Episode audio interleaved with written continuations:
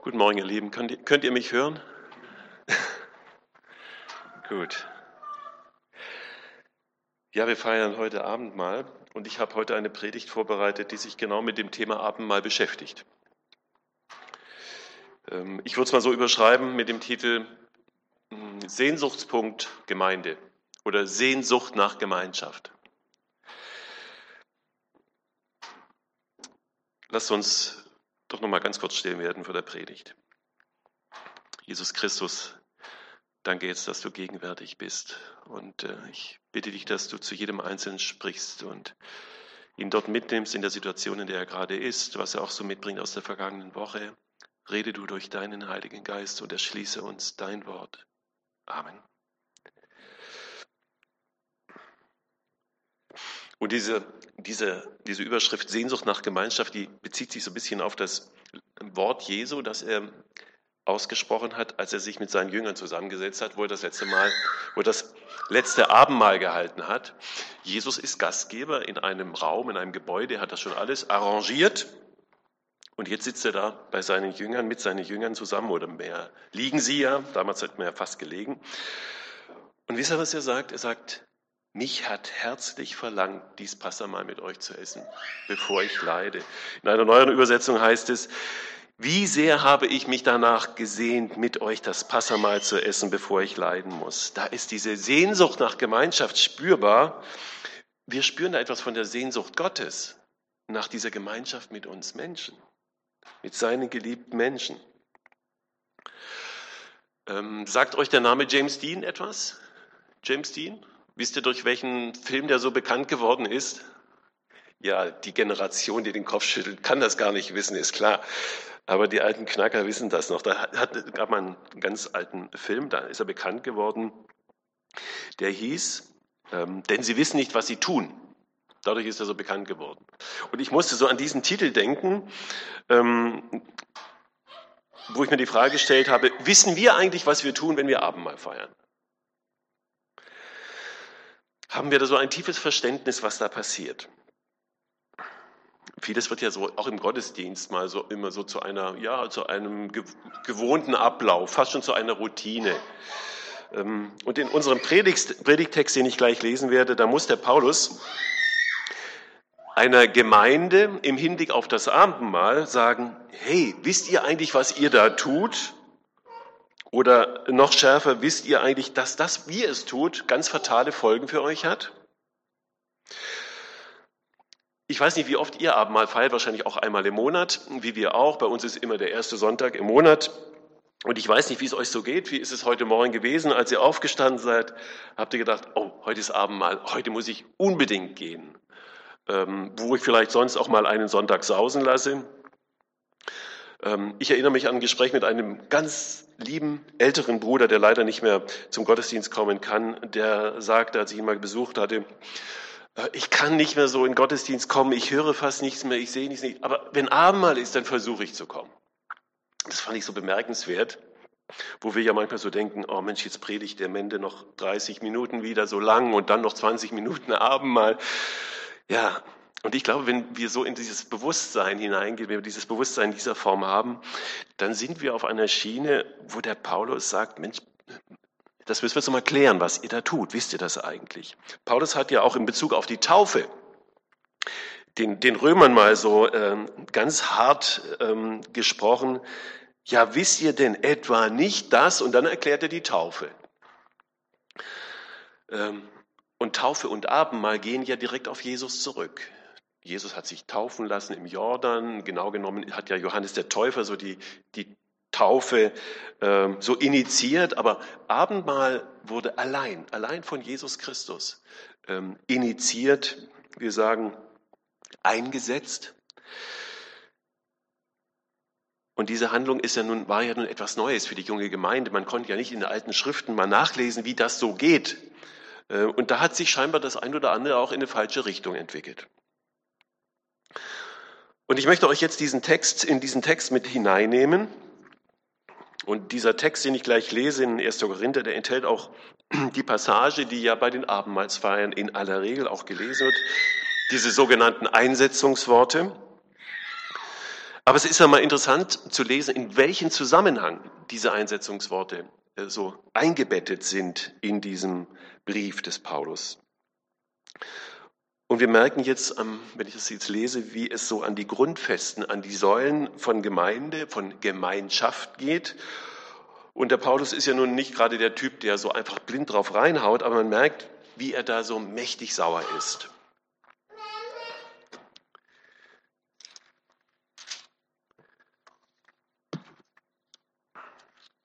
Also wir müssen einfach verstehen, der Paulus hat diese Gemeinde gegründet. Die Korinther äh, hat er anderthalb Jahre lang begleitet. Der hatte ganz viel Herz, so ein liebendes Herz zu dieser Gemeinde. Und aus diesem liebenden Herzen heraus spricht er jetzt Klartext. Ich lese uns. 1. Korinther 11 ab Vers 17 bis Vers 34. Äh, Dies aber muss ich befehlen. Also das ist schon Toller Ton, oder? Dies aber muss ich befehlen. Ich kann es nicht loben, dass ihr nicht zu eurem Nutzen, sondern zu eurem Schaden zusammenkommt. Zum Ersten höre ich, wenn ihr in der Gemeinde zusammenkommt, sind Spaltungen unter euch. Und zum Teil glaube ich, denn es müssen ja Spaltungen unter euch sein, damit die Rechtschaffenen unter euch offenbar werden. Wenn ihr nun zusammenkommt, so hält man da nicht das Abendmahl des Herrn. Denn ein jeder nimmt beim Essen sein eigenes Mahl vorweg und der eine ist hungrig, der andere ist betrunken. Habt ihr denn nicht Häuser, wo ihr essen und trinken könnt? Oder verachtet ihr die Gemeinde Gottes und beschämt die, die nichts haben? Was soll ich euch sagen? Soll ich euch loben? Hierin lobe ich euch nicht. Denn ich habe von dem Herrn empfangen, was ich euch weitergegeben habe. Der Jesus in der Nacht, da er verraten ward, nahm er das Brot, dankte und brach und sprach, das ist mein Leib, der für euch gegeben wird. Das tut zu meinem Gedächtnis. Desgleichen nahm er auch den Kelch nach dem Mahl und sprach, dieser Kelch ist der neue Bund in meinem Blut. Das tut, so oft ihr daraus trinkt, zu meinem Gedächtnis. Denn so oft ihr von diesem Brot esst und aus dem Kelch trinkt, verkündigt ihr den Tod des Herrn, bis er kommt. Wer nun unwürdig von dem Brot isst oder aus dem Kelch des Herrn trinkt, der wird schuldig sein am Leib und Blut des Herrn. Der Mensch prüfe aber sich selbst, und so esse er von diesem Brot und trinke aus diesem Kelch. Denn wer so isst und trinkt, dass er den Leib des Herrn nicht achtet, der isst und trinkt sich selbst zum Gericht. Darum sind auch viele Schwache und Kranke unter euch, und nicht wenige sind entschlafen. Wenn wir uns selber richteten, so würden wir nicht gerichtet. Wenn wir aber von dem Herrn gerichtet werden, so werden wir gezüchtigt, damit wir nicht samt der Welt verdammt werden. Darum, meine lieben Brüder, wenn ihr zusammenkommt, um zu essen, so wartet aufeinander. Hat jemand Hunger, so esse daheim, damit ihr nicht zum Gericht zusammenkommt. Das andere will ich ordnen, wenn ich komme. Also das ist ja jetzt erstmal keine so ganz freundliche äh, Botschaft, oder? Anscheinend läuft da in der korinthischen Gemeinde etwas schief, was keine Bagatelle ist. Es geht überhaupt nicht um eine Stilfrage oder um eine liturgische Frage. Dann wäre der Paulus nicht so aufbebracht. Aber das trifft hier so das Herz des Paulus. Es geht um das Mahl des Herrn. Wir sagen ja nicht nur Abendmahl, wir sagen auch Herrenmahl. Genau genommen müssten wir sagen Mahl des Herrn, denn es ist ja kein Abendmahl, wie es damals war. Da wurde ein Abend das gefeiert. Aber wie gesagt, er hat es selbst initiiert, Jesus, und deshalb, allein schon deshalb hat es so eine große Bedeutung und auch so eine große Würde. Das Problem war, dass die Korinther das Mahl auf eine Art und Weise gefeiert haben, wie es völlig daneben war. Das verdiente noch nicht einmal das Wort Mahl des Herrn. Stellen wir uns das einmal so vor, wie es dazuging. Ich habe gerade gelesen, Vers 21. Denn ein jeder nimmt beim Essen sein eigenes Mahl vorweg und der eine ist hungrig, der andere ist betrunken. Man kann es ja kaum fassen. Da kommen die Menschen in dieser frühchristlichen Gemeinde da in Korinth zusammen, um zu essen. Das war ja ein ganz bunt gemischter Haufen, der da zusammenkam. Da gab es Heidenchristen, da gab es Judenchristen, da gab es sehr reiche, da gab es bettelarme Leute, da gab es, was weiß ich, Großgrundbesitzer und deren Sklaven. Die waren da alle in dieser Gemeinde. Und die hatten nicht alle um 17 Uhr Feierabend, da kamen die einen früher, die anderen, die eben noch länger arbeiten mussten, kamen später erst. Und jeder hat so seine Sachen mitgebracht, was er eben so konnte. Also das Abendmahl war eingebettet in ein gemeinsames Essen, zu dem jeder kam, wann er, wann er konnte und jeder brachte was mit. Aber was war da jetzt los in dieser Gemeinde? Jeder hat für sich etwas mitgebracht. Jeder hat zugesehen, dass er selbst satt wird. Und die, die später gekommen sind, die nicht so viel dabei hatten oder gar nichts dabei hatten, die haben dann in die Röhre geguckt, haben teilweise dann auch, sind da teilweise nicht satt geworden, waren hungrig geblieben. Die einen haben vielleicht Wasser mitgebracht aus ihrem äh, Hofbrunnen, die anderen haben ihren, ihre Spätlese, den roten äh, regionalen Wein mitgebracht. Und bis das eigentliche Mahl des Herrn begann, waren einige schon betrunken. Das muss man sich mal vorstellen. Die waren dann nicht mehr zurechnungsfähig. Besoffen. Die einen hauen sich den Bauch voll, die anderen bleiben hungrig. Jeder schaut auf das Seine. Und deshalb sagt der Paulus, Leute, wenn das so ist, dann ist es besser, jeder ist zu Hause erstmal für sich, bis er satt ist, und dann kommt man zusammen. Im Grunde das, was wir heute machen. Paulus sagt nicht, so ist es richtig, er sagt, aber wenn es dann so ist wie bei euch, dann ist es besser, ihr macht es anders. Aber jetzt noch einmal die Frage, was ist genau, was ist es genau, was den Paulus hier so grantig macht? Warum ist das so schlimm? Und mich hat nochmal dieser Vers 22 da so besonders angesprochen. Dort heißt es ja, habt ihr denn nicht Häuser, wo ihr essen und trinken könnt? Oder verachtet ihr die Gemeinde und beschämt die, die nichts haben? Und ich glaube, ihr Lieben, das ist der Grund. Paulus sagt, die Art, wie ihr Abendmahl feiert, ist eine Missachtung der Gemeinschaft, ist eine Verachtung der Gemeinde. Hier wird Gemeinschaft mit Füßen getreten und das Ganze auf Kosten derer, die nichts haben oder wenig haben. Sie werden beschämt, sagt Paulus. Und darum geht's, dass hier eine Gemeinde zusammenkommt und von sich sagt, wir sind Gemeinde Jesu Christi, wir spiegeln das Reich Gottes in unserer Gemeinde wider. Wir sind Gemeinde mit vielen charismatischen Gaben und das war ohne Frage in Korinth der Fall. Das stimmte, aber jetzt geht ihr so miteinander um, dass ihr nicht aufeinander achtet. Eigentlich soll doch die Feier des Mahls die Gemeinschaft stärken. Aber was da in dieser korinthischen Gemeinde geschieht, das dreht alles um. Ich nehme das harte Wort, es pervertiert eigentlich den eigentlichen Sinn. Gemeinschaft wird mit Füßen getreten. Und Paulus macht klar, jetzt hier geht es um die Grundfesten von Gemeinde. Hier geht es um was ganz Existenzielles. Wie gesagt, nicht um eine Stilfrage, nicht um etwas Liturgisches. Es geht um die Herzenshaltung derer, die hier an dieser Feier teilnehmen. Und den einen Punkt, ähm, der mich zum Abendmahl immer wieder so bewegt und beschäftigt hat in meinem Leben, möchte ich nochmal so ganz bewusst jetzt hier einen, so einen Pflock reinhauen, weil ich weiß, dass es einige von euch oder in den Gemeinden immer wieder auch beschäftigt, weil es genauso geht. Wenn ihr das anders seht, dann lasst uns hinterher drüber reden. In unserem Text, da kommen ja diese bekannten Einsetzungsworte vor. Paulus sagt, dieses Mal ist von Christus eingesetzt der Kelch des neuen Bundes, das Brot des Lebens und des Heils, sein Leib für euch gegeben. Und dann sagt er in Vers 27, wer nun unwürdig von dem Brot isst und aus dem Kelch des Herrn trinkt, der wird schuldig sein. Der wird schuldig sein am Leib und Blut des Herrn. Das große Thema. Die große Diskussion. Ich kenne diese Diskussion von klein auf, ihr Lieben. Ähm, und wir im, im Leitungskreis, die wir ab und zu Abendmahl auch austeilen, äh, wir erinnern uns gegenseitig immer, du, Andreas, vergiss nicht diesen Satz zu lesen. Wer nun unwürdig von dem Brot isst und aus dem Kelch des Herrn trinkt. Also was hat es auf sich mit diesem unwürdig beim Abendmahl? Denn wer möchte denn schon schuldig sein am Leib und Blut des Herrn? Und ich hoffe, dass ich dieses Fragezeichen heute so ein bisschen auflösen kann. Das ist wirklich mein Anliegen heute. Es geht mir so um eine Befreiung, ähm, dass wir so aufhören, verunsichert am Abendmahl teilzunehmen. Weil es Paulus ja hier in unserem Text um was ganz anderes geht. Vielleicht findet ihr euch in folgender Beschreibung wieder. Die formuliert das ziemlich krass, was ich gerade so gesagt habe. Äh, ein lieber Bruder aus äh, einer Freikirche hat das mal so in einem kleinen Heftchen niedergeschrieben. Vielleicht findet ihr euch da ein Stück wieder. Der schreibt, Als junger Christ wurde mir gesagt, komme nicht an den Tisch des Herrn, wenn du Sünde in deinem Leben hast. Wenn du unwürdig bist und isst, bist du schuldig am Leib und am Blut und wirst damit das Gericht Gottes auf dich ziehen.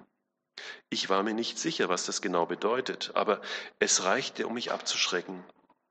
Ich hörte auch, prüfe dich selbst auf jeden Fall genau und siehe, ob Sünde in deinem Leben ist und achte sorgfältig darauf, dass du alle deine Sünden bekennst, bevor du kommst.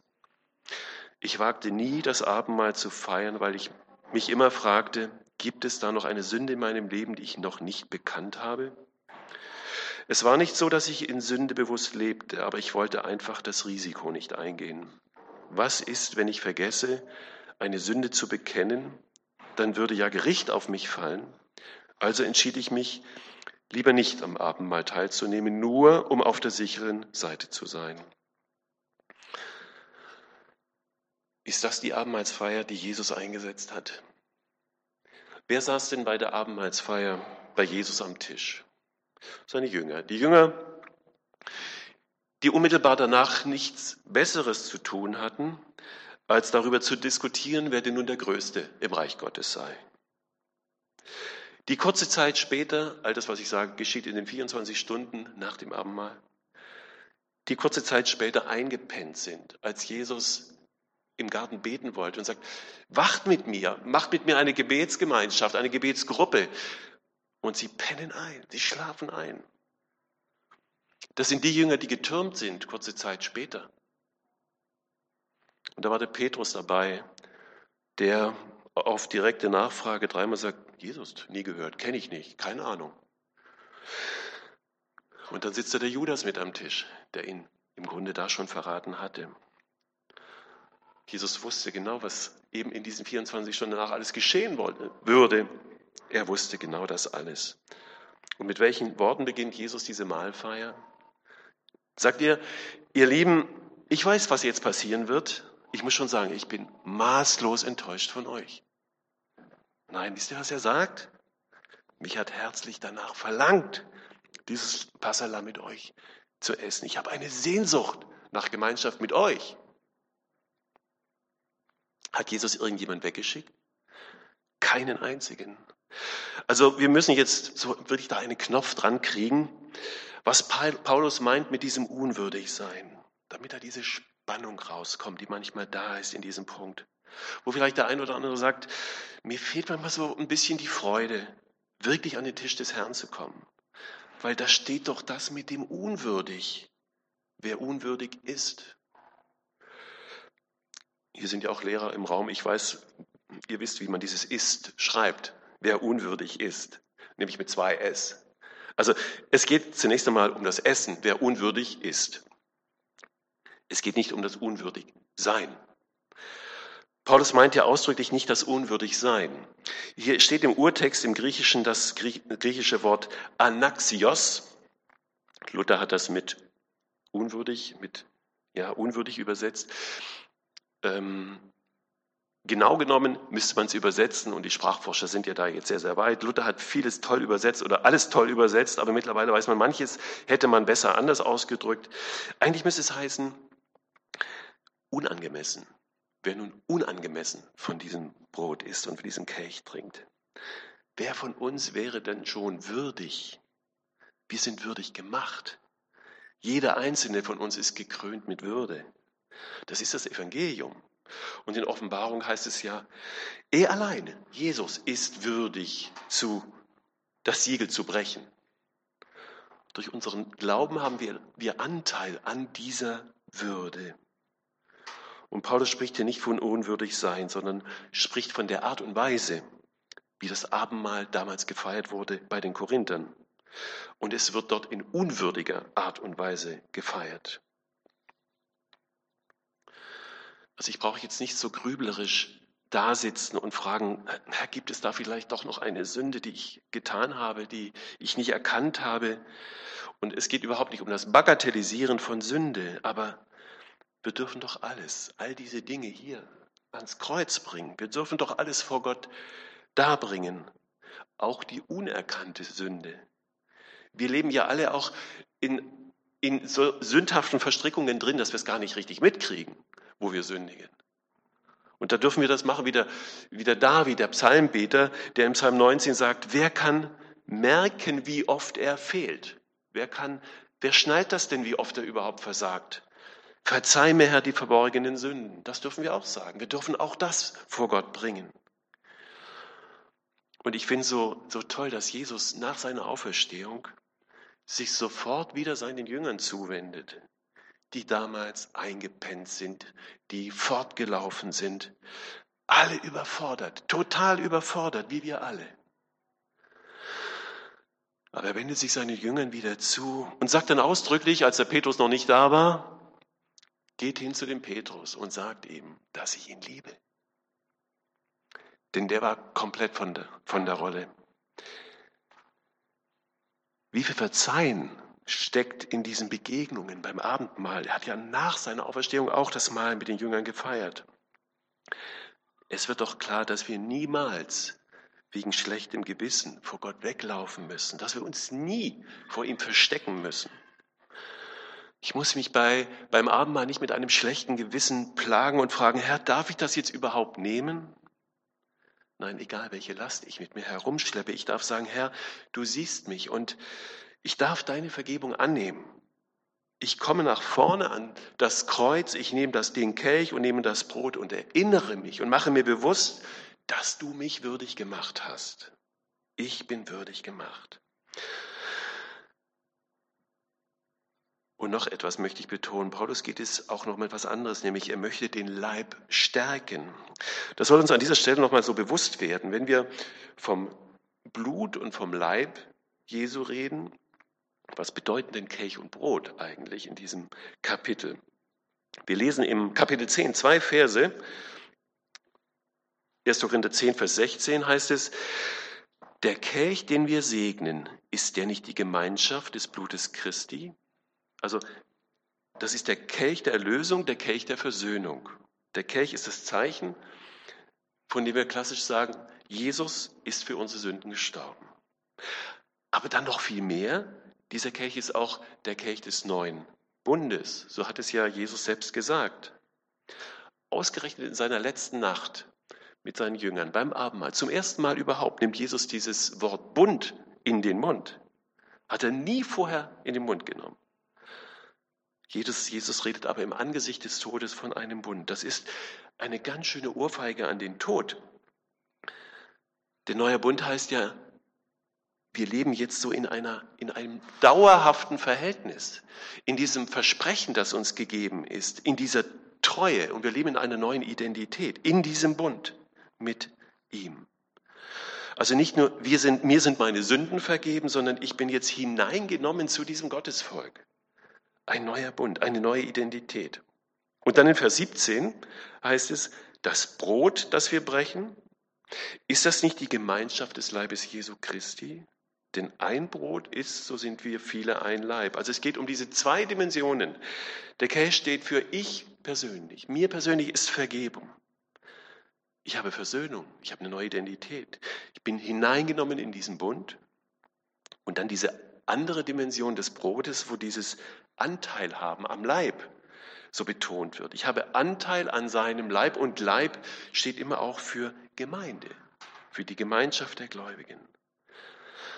Christi Blut für dich ganz persönlich vergossen. Du darfst Vergebung erfahren.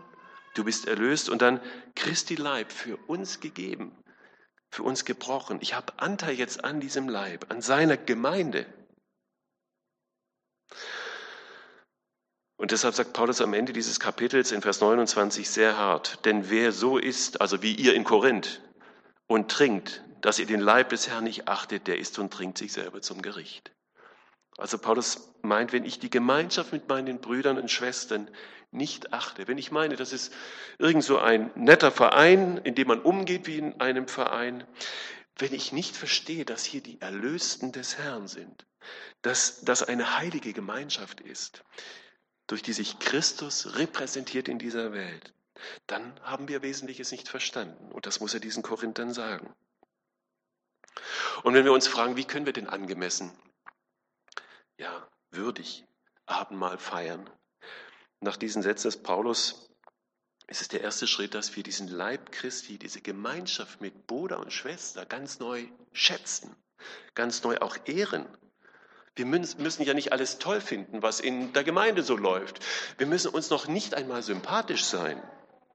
Aber dass ich sage, dieser Leib Christi, der sich hier in unserer Gemeinde manifestiert und in anderen, vielen anderen Gemeinden auch, dieser Leib Christi ist Gott heilig. Er ist Gott heilig. Das hier sind die Erlösten des Herrn. Und wo ich so eine entsprechende innere Haltung meinem Bruder, meiner Schwester gegenüber auch so entwickle. Und ich finde das so toll, wie Jesus das Abendmahl arrangiert hat. Das ist, äh, da macht das so, wird das so deutlich. Alles so einfach. Da ist Brot und da ist Wein. Brot, das war das elementare Nahrungsmittel früher. Die kannten noch keine Kartoffeln, noch keinen Reis da ist Brot. Und dann ist Wein. Man hat früher viel Wein getrunken zum Durstlöschen, aber nicht voll. Man hat es ganz stark verdünnt. Wasser mit ganz wenig Wein, das war so der Durstlöscher damals. Jeder wusste, was damit gemeint ist. Und es war so element, was Elementares. Und das Schöne beim Abendmahl ist, keiner muss was bringen. Es wird ausgeteilt. Jesus teilt aus. Alle bekommen das Gleiche, niemand wird ausgeschlossen. Alle essen das gleiche Brot, trinken vom gleichen Kelch. Keiner bekommt was Besonderes. Wir sind, das wird deutlich, wir sind alle Sünder, uns ist allen vergeben, keiner ist besser, keiner ist schlechter. Und so sind wir jetzt Eingeladene am Tisch des Herrn. Und ich weiß, Jesus hat damals zu seinen Jüngern gesagt, und das sagt er uns auch heute, mich hat sehnsüchtig danach verlangt, mit euch dieses Mahl zu halten. Also nicht wir nur haben eine Sehnsucht nach Gott, sondern er hat eine Sehnsucht nach uns. Und das dürfen wir jetzt in diesem Mahl feiern, zu dem ich euch herzlich einlade.